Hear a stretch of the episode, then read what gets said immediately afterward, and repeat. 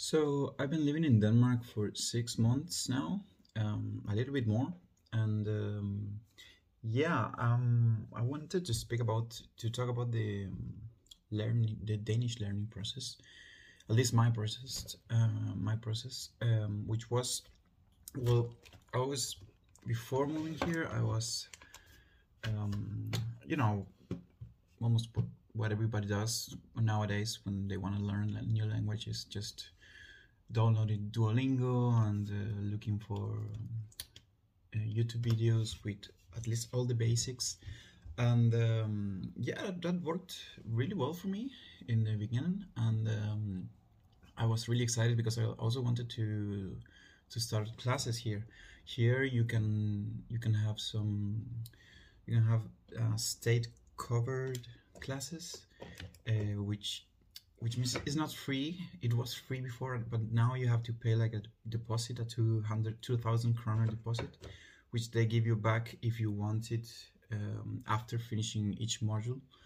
Um, so right now I only passed the first module, um, and um, yeah, um, my learning process was mostly by myself actually. So either Duolingo or um, searching for yeah things exercises online and trying Google Translator. Um, also, of course, of course, since I, I've been living here, I've been like looking at each sign, every sign, and uh, using my phone to translate it, and yeah, to help me with the the meaning of the words. Then I've been meeting people, uh, Danish people, I've also been asking them and uh, see, then I started uh, doing some research about the best way to learn a language because I really like, like learning languages. I was learning French before coming here. Um, and what I from what I learned, uh, the best way is uh, not the nicest way, which is just input, input, input, input, just watching shows, listening, and uh, letting your brain, you know, kind of figure it out in, in a way. Um, that means even though maybe you will not be able to understand anything, uh, your brain will your brain will kind of okay, this means this, this means that, and it's it's like it's the most normal way to learn a language. It's the way we learn our, our native languages.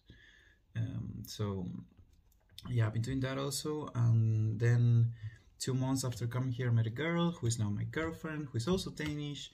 And uh, of course, I've been learning with her a lot. And then I started my classes um, right around the same time I met her, which, um, yeah, really helped me. Um, I was um, struggling a bit with speaking in front of people. Um, but yeah, I, I was able to notice that after learning by myself a lot, uh, I was able to go to the Danish classes more confidently. And I really recommend uh, to anyone that wants to learn a language, just yeah, if they want to try it out, try to go uh, to uh, to some classes and uh, learn the basics. For me, like learning English, for example, I went to, of course, I went to school, which I had a, bilingual school, uh, in which I learned like the basics of English um, but when it comes to speaking and being able to, you know, express myself in this way, it's all input. It's all just watching shows, listening to podcasts, and and then after all that listening, you just have to, you know, get out and speak. Um, so right now, for another topic, uh, just speaking about English, um, I've never talked in English as much as these past six months, for example, because in Denmark they only speak Danish or English, uh, not Spanish.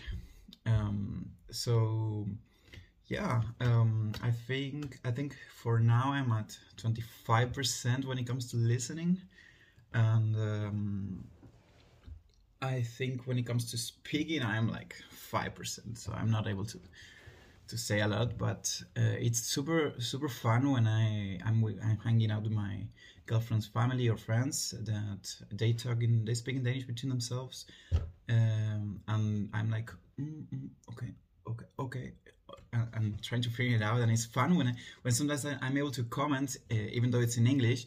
Uh, for example, they're they're talking about like um, in Danish, they're talking about like, oh yeah, this happened, and I'm like, oh yeah, I remember, and they're like, oh, and it's super fun to to yeah to to have that happening. so for anyone that wants to learn a language, uh, yeah, and learn Danish specifically, just use all your resources, all the resources that the resources that you have and you wanna use, just use them. Just if you wanna put your phone in Danish, just put in Danish. If you wanna, you know, use your phone to Google Translator or camera to translate signs. Uh, it's really useful also to have a notebook where you can just write the words because you will not remember every word that you write down. You just have to go back to it, and then it will help you. Uh, uh, yeah, learning the right way, you know. But um, just just do it. Have some input, uh, and um, yeah, I think right now I'm like ooh, like going up um, in the learning process. So I think this is the the best rhythm to have, the best pace for me at least. I could be learning more, I guess. I could be like every day just sitting down and learning, but since I'm also learning in in this at this pace, I just don't want to push it because I'm afraid also that I get bored or not bored, overwhelmed at least.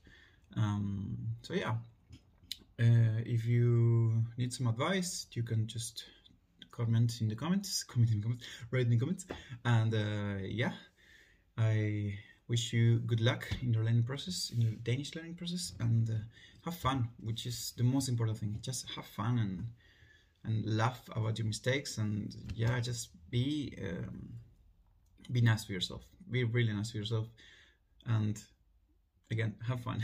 so wish you the best, guys. Good luck. See, you, catch you guys in the next one.